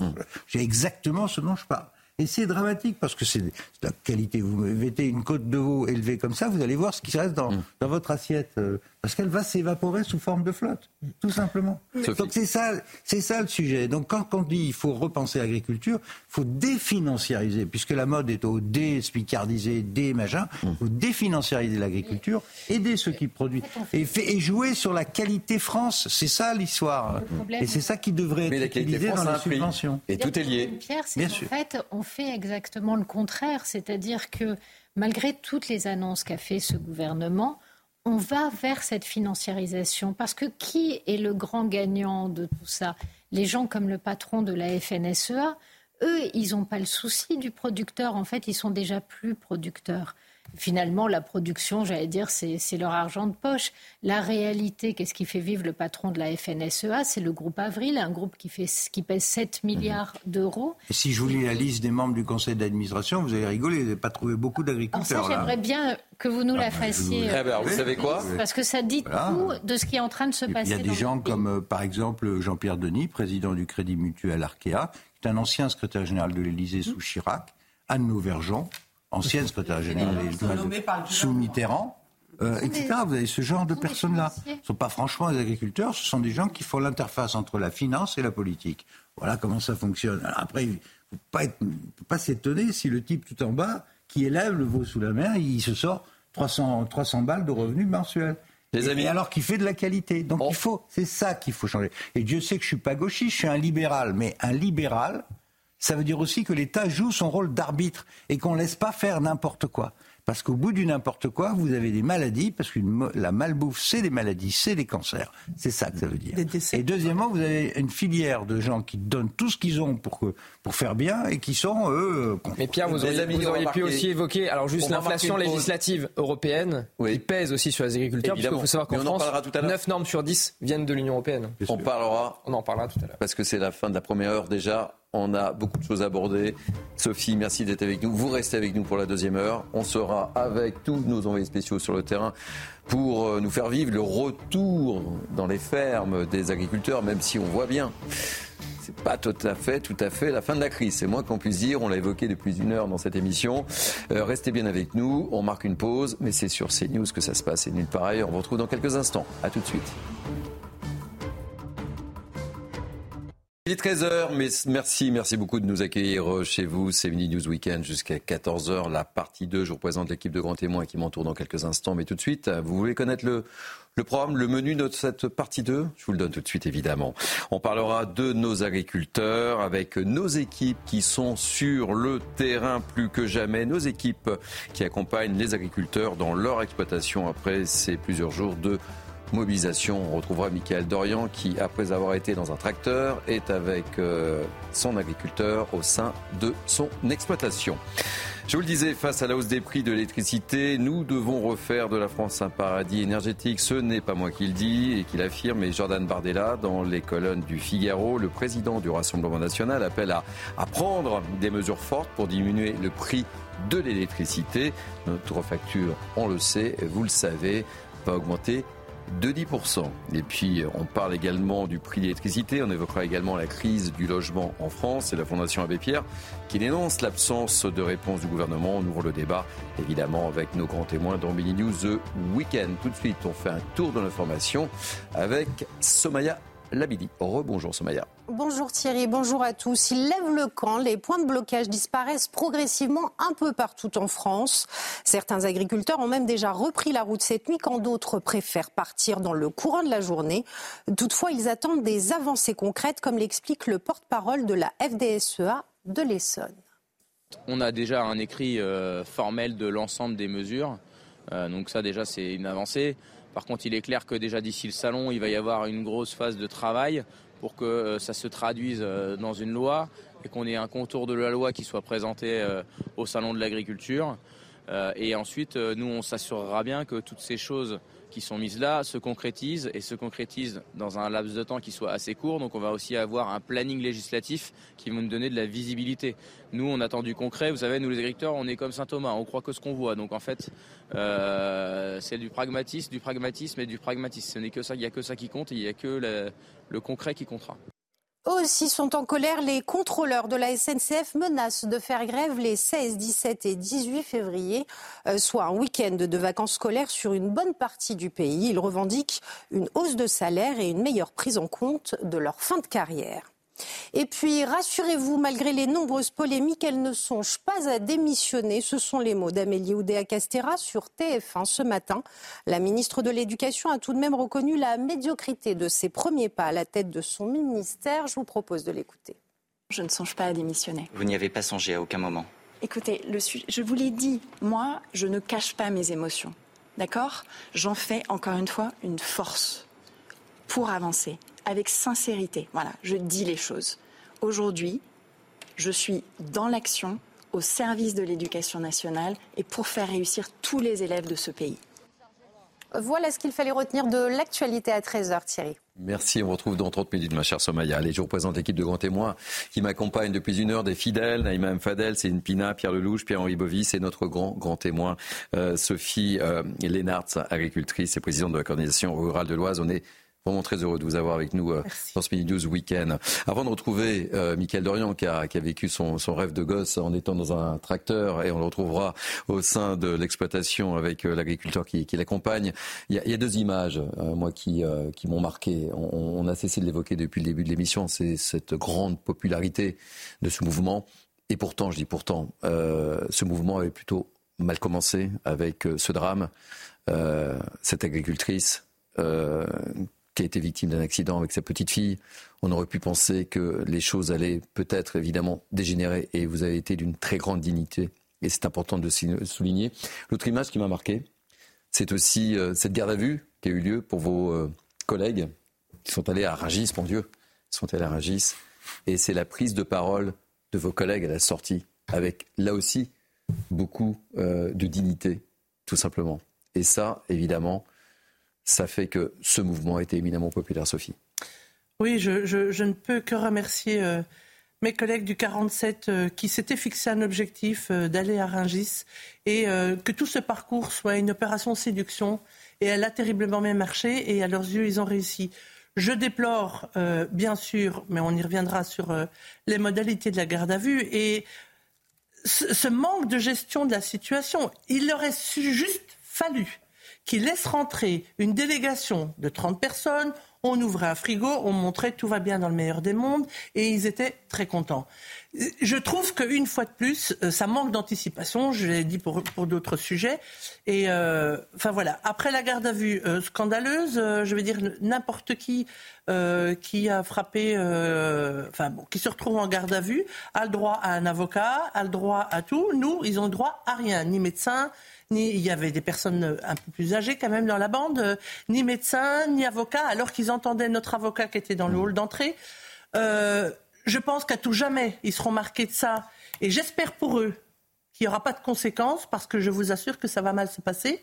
Et, et, et notre avocat ne laissera pas passer ce qui, la façon dont mmh. ça s'est déroulé, parce que c'est complètement, je ne vais pas dire hors la loi, mais si, c'est hors la loi. Et rien de, de, de, de ce qui est euh, légal n'a été respecté dans euh, cette garde à vue. Donc euh, voilà, tout a... Mais une fois de plus, et pourtant les connaissants, euh, ce sont des gens euh, bouillonnants, mais bouillonnants de, de, sincérité. Ils ont été d'une dignité euh, ouais. exemplaire. Ils sont arrivés à pied, à pied. Donc, vous êtes, d'accord, euh, ah bah moi je, Pierre, avec les, les images à, que j'ai retirées J'ai eu à gérer ce genre de choses. Quand on est, moi j'ai un message personnel pour Monsieur Layani, qui est le patron de Rangis, que je connais très bien sais très bien, je ne sais pas qui le conseille, mais il descendait de son bureau, il allait à la rencontre des agriculteurs, il, il n'avait qu'à, en, en, pointant d'ailleurs du doigt, le, non pas à Rungis, mais les centrales d'achat qui remplissent les supermarchés de mauvais produits. Mm. Euh, L'ANI, il est à la tête d'une institution où il y a de très bons produits. C'était au, au, contraire pour aller les bah, remercier et dire qu'il fallait que la répartition du profit soit juste. C'était pas très compliqué et on mettait pas en, euh, en tôle des gens qui, qui sont des braves gens alors même qu'on a vu euh, des nuits d'émeutes où euh, finalement c'était pas le même résultat du tout hein, mmh. pour, pour ceux qui allaient piller. Donc c'est incompréhensible de, de, faire des erreurs de communication aussi lourdes. Parce que ça, ça envoie un message euh, catastrophique. Je trouvais que c'était, moi, personnellement, deux moments voilà. forts. Effectivement. Bah oui, voyez, la preuve, c'est que vous en souvenez comme ça, vous voyez. Évidemment. Les deux euh, images euh, sont extrêmement importantes et je vous en remercie parce que c'est vrai que ils étaient empreints de dignité et, et à tout moment. C'est passé la situation euh, de, de l'accident et, et, du décès de, ces, de, cette agricultrice, je crois qu'Alexandra et, et, de Camille. sa petite et Camille. fille Camille. Ouais. C'est aussi et c'était le début du mouvement. Extrêmement, euh, euh, je veux dire, qui aurait pu euh, prétendre à polémique, à récupération. Il n'y a rien eu. Ils ont été d'une dignité formidable. Alors que, bon, on nous a habitués quand même à, à, des, à des, situations euh, d'indignité, si je puis, mmh. puis, dire. Et puis cette image, effectivement, de cette garde à vue euh, de ces agriculteurs, euh, moi, elle m'a vraiment, elle m'a choquée. Elle Mhm. m'a choquée parce que je me suis dit, mais c'est fou. Et en, et en plus, l'élément qui était avancé, c'est ils ont cassé une porte. Non, mais attendez. Vous avez vu ce que les émeutes, euh, ça a fait dans notre. Ouais, pays c'est pour ça, il y a deux il y a deux guérillas mesures, urbaines ça. Et il y a pas attaqué à des gendarmeries, Ouais. à des commissariats, à des mairies, à des Mhm. centres sociaux, à des centres culturels. Il y a des Et c'est pour ça que nous avons- dévastées. Mais vous savez pourquoi mouvement a été Et- et populaire. Parce qu'ils s'ennuyaient. C'est une honte ce qui s'est Et passé. ils s'ennuyaient. Ils s'ennuyaient. Ils s'ennuyaient. Eh ben oui. Les amis, euh, CNews, depuis le départ, est à côté des, des agriculteurs. Euh, le jour d'après, le jour d'après, c'est le retour dans les fermes. Et on va retrouver Michael Dorian, qui était tout fier d'être dans un tracteur. On va le retrouver. Il est à Frémécourt avec euh, son agriculteur. euh, du côté, donc c'est dans le Val d'Oise, Michael. Hein. Frémécourt. Racontez-nous. Ça y est, vous êtes arrivé à bon port. Frémécourt dans le dans le Val d'Oise, euh, Thierry, et c'est euh, vous avez raison de dire le, jour d'après puisque euh, euh, c'est le retour, c'est le retour euh, dans l'exploitation donc de, Grégoire. On était dans le tracteur tout à l'heure euh, depuis euh, l'autoroute A15. Ça y est, Grégoire est, arrivé. Euh, il y a eu euh, un, petit plat de pâtes quand même parce que je crois que euh, il faisait faim après euh, plusieurs jours euh, sur euh, sur euh, sur ce barrage de, de, l'autoroute A- A15 tout à l'heure euh, au niveau d'Argenteuil. Grégoire, comment se passe ce retour finalement dans, dans votre exploitation Bah, le, retour, c'est surtout euh, beaucoup de, fatigue hein, qu'on a accumulée euh, et, donc on va, on va avant tout euh, prendre soin aussi un peu de soi et retrouver sa famille et organiser son, son bah, réorganiser son travail puisque c'est vrai que ça a été un petit peu compliqué, en tout cas perturbé avec nos temps de mobilisation euh, sur, euh, sur les, les mouvements de blocage. Alors le quotidien évidemment va reprendre son cours ici euh, dans votre ferme. Je rappelle que vous êtes euh, céréalier ici à Frémécourt dans le Val d'Oise, mais il y a le quotidien et puis il y a aussi la suite de, de, de cette mobilisation avec d'ores et déjà des, des réunions prévues dès aujourd'hui pour pour avancer concrètement sur les annonces qui ont été faites par par le gouvernement. Oui, tout à fait. La, la première volonté aussi, c'est à, à chaud entre nous de, faire un, un point sur, euh, sur cette mobilisation, sur les annonces qui ont été faites, prendre le temps aussi de, de bien relire et de bien analyser euh, les différents, enfin l'ensemble des points, puisque il y a une annonce, mais derrière il y a quand même plusieurs points à analyser, et puis aussi pouvoir refaire remonter, euh, comme l'avait indiqué euh, et le Premier ministre et aussi le Président de la République, le, les, auprès des préfectures, les, les points essentiels de, bah voilà, de surtransposition qu'on qu'on souhaiterait étudier plus en profondeur et s'assurer surtout, s'assurer surtout que euh, les annonces faites euh, seront aussi suivies euh, d'actes concrets pour nous producteurs et, agriculteurs. Voilà, vous l'avez compris, hein, Thierry. après plusieurs jours de, mobilisation pour Grégoire et puis pour tous les autres agriculteurs, ce qui revient le plus, c'est bien sûr cette fatigue accumulée. Ils sont heureux évidemment de, de- des- avancées qui ont été annoncées par le gouvernement et heureux aussi de pouvoir enfin rentrer chez eux. Merci beaucoup, euh, mon cher Michael. Euh, Je rappelle que vous êtes accompagné par Jean-Laurent Constantini depuis cette ferme de Frémécourt dans le Val d'Oise. On va faire un petit pas de côté, si vous le voulez bien. On reparlera évidemment avec vous, euh, Sophie. euh, de, ce- de ce jour d'après, serais-je tenté de dire, mais on va parler de, de politique avec cette phrase face à la hausse des prix de l'électricité. Nous devons refaire de la France un paradis énergétique. Ce n'est pas moi évidemment qui le dis, mais c'est Jordan Bardella dans les colonnes du Figaro. Le président du RN plaide pour une reprise en main par la France de notre production d'électricité en sortant du système européen. Il y défend le nucléaire, une baisse de la TVA sur l'énergie de euh, 20 à 5,5%. Réaction. qui, qui- qui peut, qui peut lui donner tort. Euh, C'est-à-dire, dans les années euh, 60, la France n'avait pas beaucoup de ressources propres. hein. Elle n'avait pas de gaz, elle n'avait pas, de, pas beaucoup de charbon. euh, bon. Euh, et petit à petit, 50 ans après, elle est leader en matière d'électricité. Moins cher que l'Allemagne, moins cher que la moyenne européenne et un modèle économique. EDF est vu comme un modèle dans les années 2000 Jusqu'à François Hollande. euh, exactement, mais jusque dans les années 2000, donc c'est-à-dire au début du 21e, le EDF était vu comme un modèle. Mais l'Allemagne, évidemment, voulait prendre pour cible EDF. Et vu qu'en France, on a aussi ce, don, je ne sais pas si c'est un don ou un talent, de vouloir casser tout ce qui fonctionne, les gouvernements successifs ont effectivement achevé EDF. Mais aussi bien à la gauche, et pardon de le dire, mais aussi bien à la droite. Le- le- la reine, ça a été fait euh, sous la droite. C'est-à-dire vendre à des concurrents une partie de l'électricité produite par EDF et contraindre EDF à revendre une partie de son électricité, soi-disant pour euh, euh, engager la concurrence. Peut-être que d'ailleurs Pierre Lelouch pourra aussi euh, dire un mot. voilà. Non, non, mais il, est parti, Pierre, là. Je vous donne la parole juste après. Euh, Pierre. Ben, moi, j'ai été heureux de voir de- sous la plume de M. Bardella un grand hommage au général de Gaulle, ce qui me fait toujours un peu rigoler quand ça vient du Front National. Enfin, hommage au général Je de Gaulle, à Georges. Pompidou. Je sais pas pourquoi, mais Bah, bien sûr, la, dire. la- la naissance du, du programme électronucléaire français, c'est le choc pétrolier de 73. Et c'est la fin de Pompidou et les années Giscard où on a construit deux ou trois centrales par an euh, pour arriver. Mais oui, on a développé une filière à eau légère pressurisée, achetée aux Américains, à Westinghouse, francisée ensuite, et on a fait des réacteurs et des réacteurs. Pourquoi? Parce qu'on avait une filière intégrée, on avait une vraie équipe de France avec Framatome, avec EDF, il y avait la production, il y avait tout le cycle du combustible, de l'uranium jusqu'au retraitement. C'est ça qu'on a construit pendant ces années-là. Dans quelque chose de formidable qui nous a amené à arriver à 80% d'électricité produite par les centrales nucléaires. Qu'est-ce qui s'est passé après bah Après, la gauche est arrivée, donc on a commencé à tout bloquer. Les écolos ont dit que c'était pas bien, et donc on a gelé le programme. Et quand vous gelez un programme, qu'est-ce qui se passe Bah, Les gens ils partent à la retraite, et les équipes sont pas euh, euh, renouvelées. Et, et quand on s'est aperçu que c'était, ah, en plus les Allemands s'y sont mis pour euh, sortir du nucléaire, parce que qu'est-ce qu'ils ont fait les Allemands? Ils se sont mis sous la dépendance du gaz russe. Ils se sont shootés au gaz russe, y compris après l'annexion de la Crimée. Et moi, je me souviens de Angela Merkel disant à François Fillon, Premier ministre, et moi j'étais à côté de lui, euh, bien entendu, vous allez fermer Fessenheim. Hein Parce que nous, on sort du nucléaire, vous, vous allez fermer Fessenheim. Et j'ai dit, Madame la chancelière, jusqu'à preuve du contraire, on a encore un pays souverain. Je me souviendrai comme si c'était hier. C'est ça l'histoire. Et Hollande a cassé le programme nucléaire français. Macron était dans l'équipe de, de Hollande, quand même, faut s'en souvenir.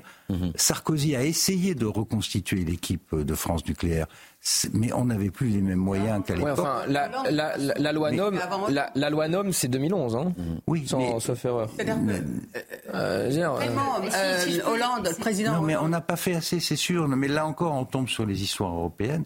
Parce que la philosophie de l'Union européenne à l'époque, c'était l'ouverture Ah oui, du non, marché de tout- l'électricité. tout à Comme on l'a ouvert le marché des trains, parce qu'on a appliqué ces- cette philosophie. Oui, de- pourquoi? Parce qu'il y a une philosophie, il y a une philosophie européenne sur le- les énergies renouvelables pour justement sortir effectivement du nucléaire, un- une philosophie impulsée par les Allemands, pour dire maintenant il faut investir dans les énergies renouvelables. Il faut investir. Et donc il y a une partie effectivement de l'électricité qui a été revendue qui devait servir à financer cette énergie renouvelable et c'est d'ailleurs pour ça qu'on a créé euh, cette espèce d'intermédiaire bidon, euh, direct énergie, etc. Pour, pour, pour, pour en citer. On a créé un marché fictif en créant des concurrents et en contraignant EDF à produire l'électricité, à revendre ses 25% de sa part en dessous de son prix. En dessous, en dessous de son prix. Et c'est c'est calamiteux parce qu'aujourd'hui on arrive avec une, avec une société qui évidemment qui croule sous Et les du côté de la boule euh, quand il voit les éoliennes depuis. Oui, mais il y a d'autres raisons aussi. Il y a bien sûr, après, il y a d'autres raisons. Malheureusement, il y a les deux sur mer. Bien sûr, il y a d'autres- raisons. Et vous savez, là, ré- récemment, euh, de- depuis, Dont depuis les choix de Madame Lauvergeon que je citais. tout à l'heure. L'Auvergeon, mais depuis peu. Non, non, petite parenthèse. parce qu'on parlait, on parlait de la gauche et je tiens quand même aussi à le dire sur ce plateau depuis quelques temps. Et d'ailleurs, c'est intéressant de voir sur les réseaux sociaux un reportage qui ressort, vous savez, sur Madame Voinet.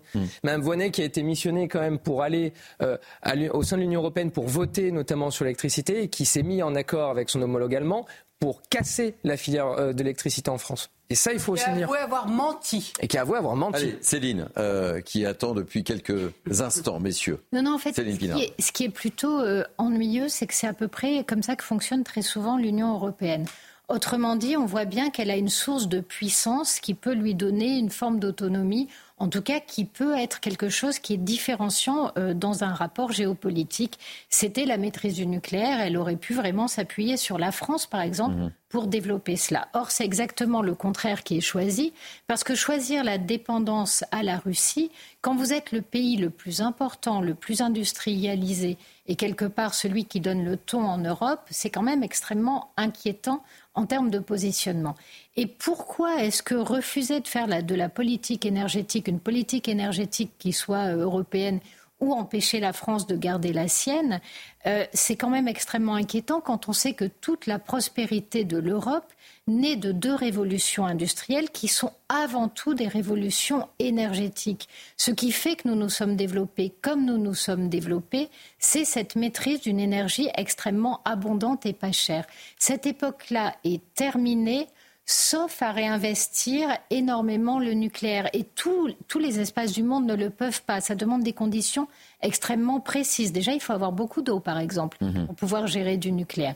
Or, cet avantage-là, non seulement nous l'avons détruit, mais nous l'avons détruit pour un partenaire qui, quelque part, contrairement à ce qu'on croit, est tellement lié à la Russie qu'à un moment ou à un autre, ces questions-là vont se reposer.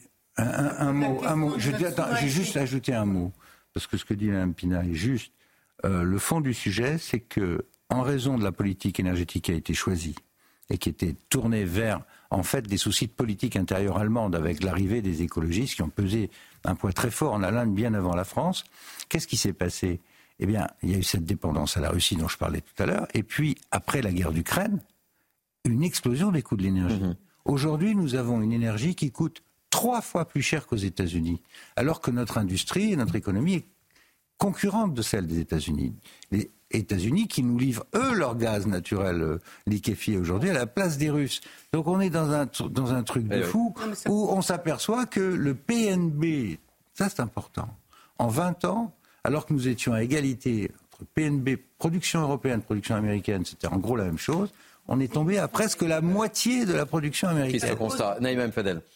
Ça pose euh, surtout euh, la, la, question, encore une fois, de la, de la dépendance aux injonctions de l'Allemagne.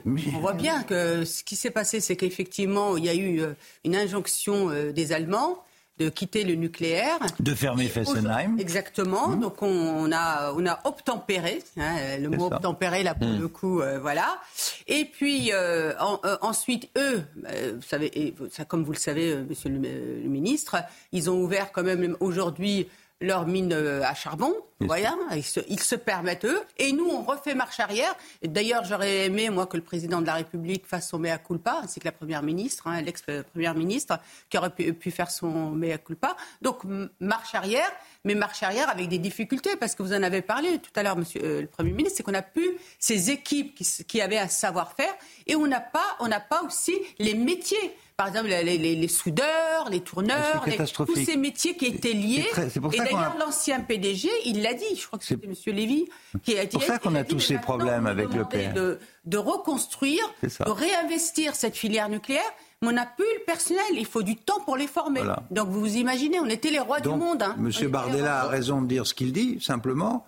Si demain Bardella il est au pouvoir, il aura les mêmes difficultés parce que on a saccagé cette équipe de France du nucléaire. Et puis il y a des raisons objectives aussi. C'est que à l'époque de De Gaulle et Pompidou, euh, c'était des entreprises publiques. Aujourd'hui, mm. tout est privatisé. Donc euh, ça rend très très compliqué. Les... Puis à l'époque de De Gaulle et Pompidou, la parole publique, on pouvait fonder une action dessus. Elle s'engageait, elle s'engageait sur le long terme. Aujourd'hui, la durée d'un engagement d'Emmanuel Macron, il a à peine fermé la bouche qu'on sait qu'il peut dire le contraire dans un jour, deux jours, trois mois. Donc c'est un vrai problème. Comment vous investissez dans un monde sur lequel vous ne pouvez fonder aucune confiance dans la parole Donc songez que entre la fin de Sarkozy, où on avait recommencé à débuter de relancer le programme nucléaire, et le moment où Macron change d'avis, il se passe dix ans qu'on a perdu. Mmh. Les amis, oui. Alors, juste, juste un, petit mot, parce que je, n'ai pas vos compétences sur le sujet, mais ce que je constate quand même, c'est que c'est une destruction en profondeur de la France qui produit. Hmm. Oui, bah, bien sûr. les amis, l'énergie, oui. On va... La contraction de la production agricole correspond aussi à notre destruction de notre modèle industriel. Les deux se font en parallèle. Mes amis, on va marquer une pause. J'en hmm. profite pour dire que vous avez appelé euh, Pierre Lelouch Monsieur le Premier ministre. je ne savais pas. C'est vrai, c'est vrai. À, moins que j'ai une information. C'est peut-être une information qui m'a échappé. Vous n'êtes pas. on a un nouveau Premier ministre, vous le savez, depuis peu. Oui, mais c'est vrai. Non, je dis ça, je dis rien. Allez, on va marquer une, on va marquer une pause. Euh, c'était comment il s'appelle le, garçon qui était dans le tracteur là euh... euh Michael Dorian. Dorian était dans le tracteur. Il a eu, il a eu droit trois ou quatre fois. Moi, je vais avoir droit à ça pendant. Oui, oui. Donc, euh, je ne savais pas. Il faut prévenir Macron. Hein, Week-end. On se retrouve dans quelques quelques instants. On parlera à nouveau de nos agriculteurs. On parlera, euh, j'espère peut-être de, logement, mais de SUV. Vous savez, il va se passer quelque chose du côté de Paris avec les, SUV. Euh, ah. bah voilà, ça va faire des, ça va faire des gens. la dernière d'Hidalgo encore. Oui, c'est ça. Vous voyez, ça se passe sur CNews. Merci de nous accueillir. Nous sommes ensemble jusqu'à 14h avec encore pas mal de sujets. Et Sophie Ellenard, c'est notre grand, grande témoin du jour. Allez, à tout de suite. Le temps passe très vite dans ce Mini News Weekend. Beaucoup de sujets, évidemment. On parle beaucoup des agriculteurs. On va faire quelques petits pas de côté dans cette dernière demi-heure. Mais tout de suite, on fait un tour de l'information avec Somaya Labidi. Re, re, bonjour, Somaya. Ah, bonjour Thierry, bonjour à tous. À la une de l'actualité, cette question vont-ils gâcher vos prochaines vacances de février? Les contrôleurs de la SNCF menacent de faire grève les 16, 17 et 18 février prochains, soit un week-end de euh, congés scolaires sur une bonne partie du pays. Au cœur de leurs revendications, une hausse des salaires et une meilleure prise en compte de leur fin de carrière. Cinq policiers pris à partie par une bande cagoulée et armée d'une machette lors d'un refus d'obtempérer à Nice. Quatre d'entre eux ont été blessés pendant l'opération, euh, dont un qui pourrait subir une intervention chirurgicale selon le syndicat de police unité SGP 06. Et puis deux humanitaires français tués en Ukraine. Selon le gouverneur de la région de Kherson, ils ont été ciblés par une frappe russe à Berislav, dans le sud du pays. Une localité qui a essuyé une importante attaque de drones. Un acte qualifié de lâche d'indigne par Emmanuel Macron sur X. Merci, cher Somaya. Je vous présente rapidement euh, le plateau de grands témoins qui m'accompagnent. Euh, Naïma c'est une Pina, Pierre Lelouch, Pierre-Henri Bovis, Sophie Lénart. On va parler encore agriculture dans quelques instants. Ma chère Sophie, et j'accueille avec beaucoup de plaisir Xavier Oran, délégué général de Mobilians. On va parler des SUV avec euh, cette euh, votation qui est prévue dimanche. Euh, SUV, vous savez pas ce que c'est, vous, ma chère Céline, paraît-il? Alors en fait. Je dis ça, je dis rien, je dénonce. En gros, c'est censé être gros, avoir quatre roues et polluer énormément, c'est tout ce que j'ai compris. D'accord, eh ben, on en parlera avec euh, Xavier dans quelques instants, ça lui fait plaisir. Priorité évidemment au témoignage, on va prendre la direction de l'Hérault et retrouver notre correspondant euh, Jean-Luc Thomas. Euh, vous êtes à Cournon-Sec très précisément, vous n'êtes pas seul, vous êtes avec le vice-président de la FNSEA. Pourquoi? Parce que le ministre de l'Agriculture sera sur ces cet après-midi, très précisément, mon cher Jean-Luc. Bien, très précisément, là où nous nous trouvons, à Cournon-Sec, juste euh, derrière la, la, caméra, il va y avoir une réunion avec le monde viticole de, euh, de tout le sud-ouest, en fait, puisqu'il y aura des personnes du Gers, évidemment euh, du Languedoc, et donc tous les, tous les viticulteurs vont être représentés. Et entre autres, eh bien, Jérôme Despé, on vient de le dire, vous êtes vice-président de la FDSEA, mais vous êtes surtout et avant tout, en tout cas le début, vous êtes viticulteur ici euh, dans l'Hérault. Euh, qu'est-ce que vous allez dire à Marc Fesneau? Ce que nous attendons euh, du ministre de l'Agriculture, c'est des actes. Voilà, il y a eu donc des annonces qui étaient importantes pour le secteur viticole, qui ont été annoncées avec un fonds d'urgence de 80 millions d'euros, avec de la restructuration différée, un arrachage donc temporaire qui était donc attendu par de nombreux viticulteurs qui subissent une crise donc sans précédent.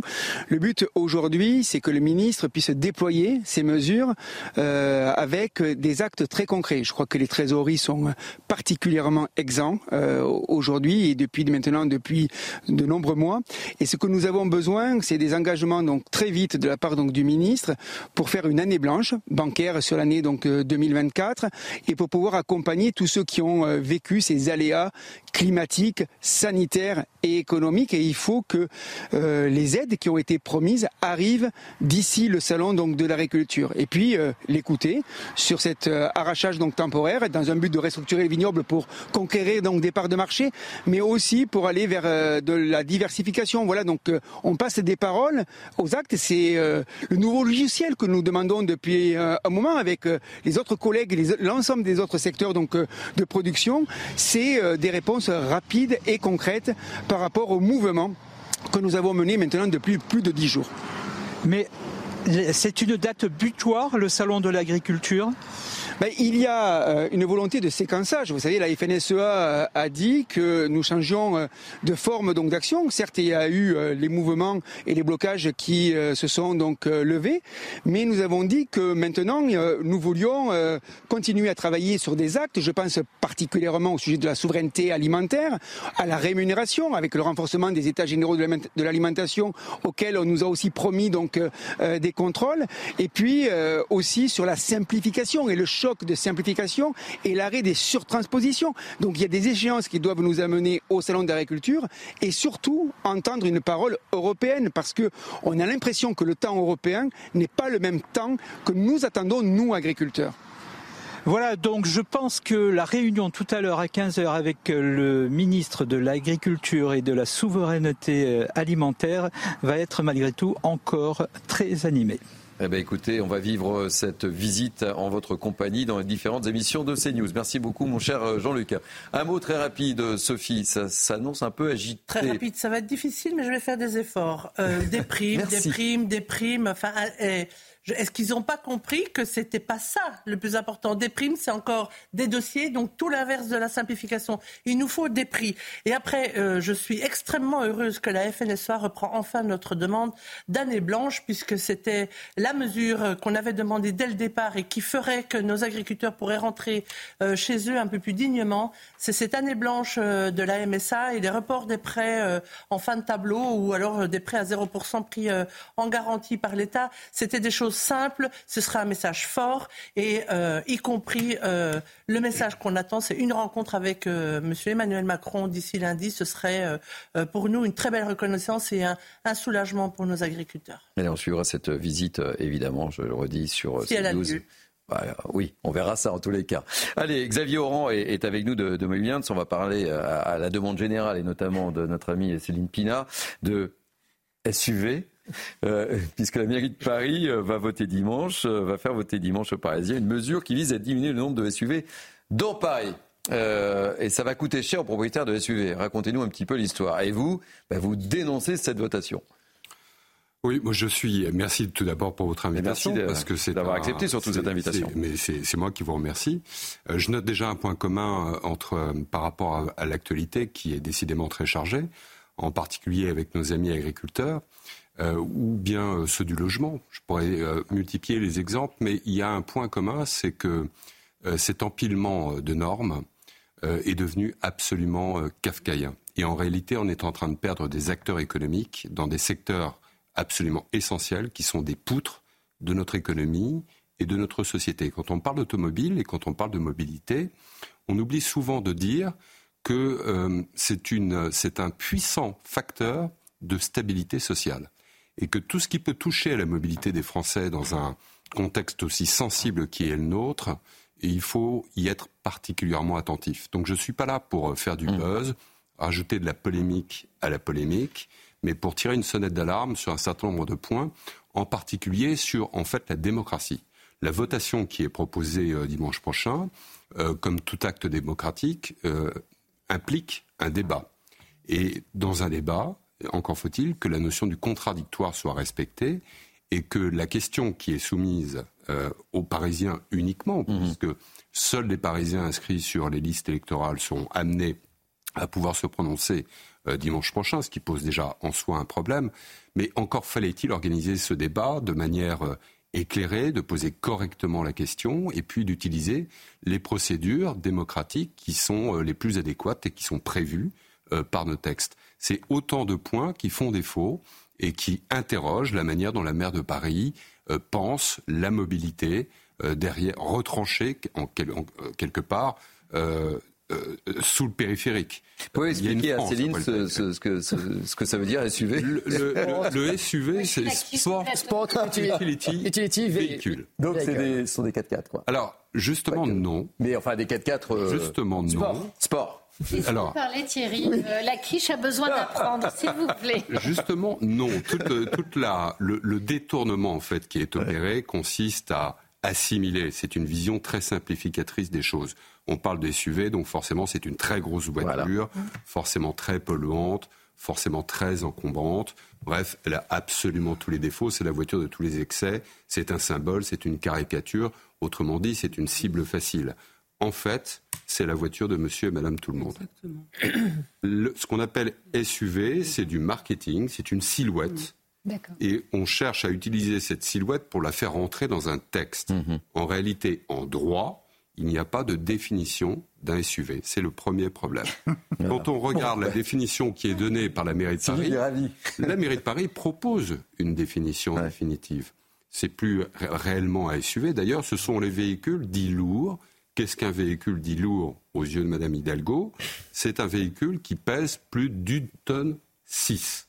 Alors combien y a-t-il de voitures hmm. qui pèsent plus d'une tonne six dans l'île de France, puisque hmm. Paris, à ma connaissance, n'est pas encore une cité interdite. Euh, Paris est relié à une périphérie euh, qui est extrêmement importante et consistante, et il en est euh, ainsi dans toutes les métropoles de France. Eh bien, ça fait 900 000 voitures. 900 000 voitures sont concernées par cette potentielle aggravation des tarifs de stationnement. Et quand on regarde de plus près euh, quelle est la part des carrosseries dites SUV qui sont au sein de ce, de ce parc roulant de 900 000 voitures, à peine la moitié sont des SUV, je mets des guillemets. Donc il faut faire attention aux, visions euh, très simplificatrices. Ben, il est d'une clarté euh, franchement remarquable. Et, c'est pour ça qu'on a invité. Quand on entend ça, on se dit aussi, mais bon, sans Paris est la capitale de la France, est-ce que c'est normal finalement qu'elle soit aux mains des Parisiens? Est-ce que cette ville ne devrait pas avoir un statut complètement différent? Je voudrais qu'on voit, euh, si jamais il y, a ce vote, le coût que ça va. Et on, peut, on peut réagir évidemment. Euh, Benjamin euh, Bouchard, qui m'aide à préparer cette émission, vous, vous donne, regardez, plus ou moins de SUV à Paris, création d'un taille spécifique. On prend quelques exemples. Du, par exemple, du, du 1er au 11e arrondissement, une heure, ça va passer de 6 euros à 18 euros. Eh ben, plus important, vous confirmez ces chiffres hein? 6 heures. ce, sont des chiffres. En fonction de l'arrondissement, effectivement. Hein. Ce sont des chiffres qui euh, viennent du site internet officiel de la mairie de Paris. 6 euh, heures, c'est. Euh, 6 bah, heures, vous venez avec votre famille. passer euh, la journée à Paris pour visiter les musées, passer un moment au cinéma. C'est un budget déjà. Pour déjeuner, c'est déjà un budget. À 150 euros. Qui n'est pas accessible à tous. Mm. En fait, le stationnement de votre voiture, puisque vous, le stationnement de votre voiture va vous coûter plus cher que votre déjeuner.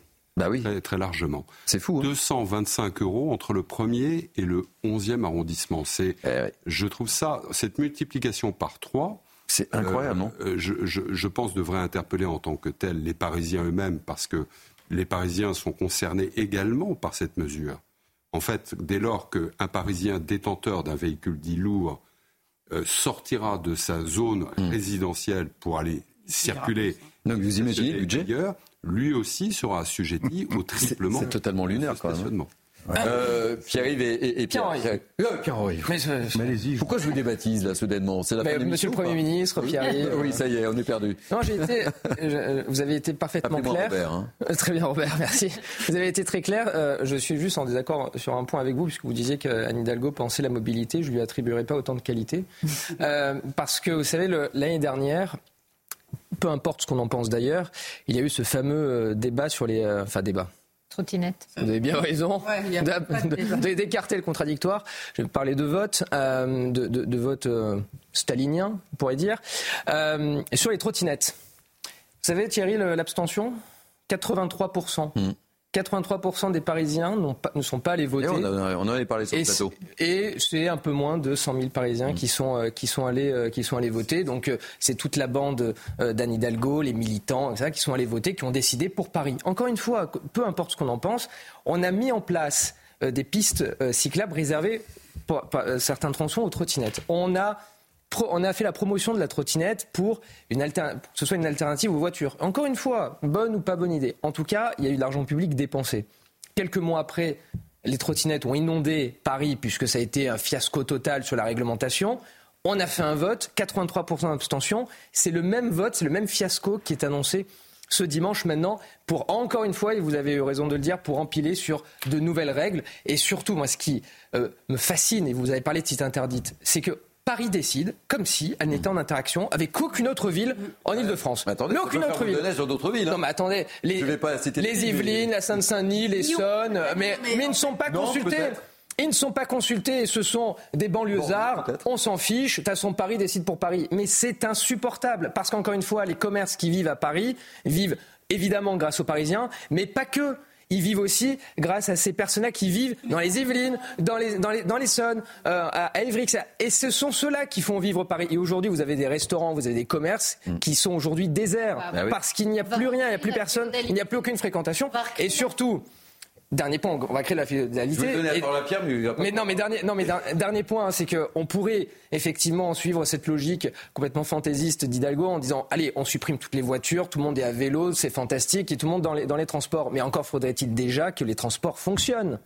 Déjà que euh, pour les Jeux Olympiques, on ne sait pas encore comment, mais euh, des- au moins qu'on ait des transports qui fonctionnent et surtout qu'on ait un réseau alors de vélos qui, pareil, et de pistes cyclables qui soit cohérent. Aujourd'hui, si vous circulez dans Paris, ah bah Vous allez attendez. vous arranger avec lui juste après l'émission. Euh, le mot de la fin Euh, en fait, il y a eu beaucoup plus d'abstention que ça pour les trottinettes. On était Là, de 83%, mais c'est peut-être plus. 92% euh, d'abstention. Euh, en réalité, sur les procédures dé- démocratiques, juste d'un mot, et je pense que vous me confirmerez, Monsieur le Ministre. Si vous me laissez une minute. Avec grand Même pas une minute. Même en pas fait, ce que nous demandons est, est très simple. Il aurait fallu requalifier cette votation en référendum local. C'était en réalité la procédure la plus adéquate, sauf que euh, il y avait deux conditions cumulatives à respecter 50% de participation, de taux de participation, pas y arriver. et évidemment 50%, plus de 50% pour Pierre. adapter l'acte référendaire. j'étais- quand j'étais encore conseiller de Paris, j'ai appelé cette dame lors d'un débat Madame Ceausescu. Bah, Et c'est ce qu'elle fait. C'est-à-dire qu'elle décide toute seule dans son coin. Elle ignore le fait qu'il y a 12 millions d'habitants autour de Paris. 12 millions. Elle ignore l'impact que ça a sur euh, l'industrie automobile, sur euh, les gens. C'est pas son problème. 58 000 fonctionnaires, 9 milliards de déficit. Voilà le bilan de Thierry, prochain sujet, responsabilité civile et pénale des élus la prochaine fois. Prochain sujet. Parce que tout ça, c'est avec, notre- les c'est amis. avec notre argent quand même. Merci mille fois, nous sommes très Et doublement de la Merci taxe foncière. chaleureusement. Doublement de la taxe foncière. Chaleureusement, les amis, j'aimerais remercier chaleureusement Sophie Lénartz. Euh, bon retour euh, sur votre exploitation. Merci également euh, Xavier Oran. Grâce à vous, euh, pina, c'est tout sur les SUV. Euh, je voulais remercier également Benjamin Bouchard, l'équipe qui m'a entouré pour préparer cette émission. Abiba Mguizou, David Brunet, Margot Calvet. Merci à la Nicolas Nissim. Merci aux équipes en régie. Nicolas Bayet, euh, à la vision Ludovic Libar, au son Guillaume Marceau. Vous pouvez revivre cette émission sur notre site cnews.fr. Tout de suite à 180 km heure, vous allez retrouver 180 minutes info avec Nelly Denac. Moi je vous dis bye bye, passez une belle journée. Je vous retrouve demain pour Mini News à midi. La lumière sera allumée. Passez une belle journée. 180 km/h en SUV, évidemment.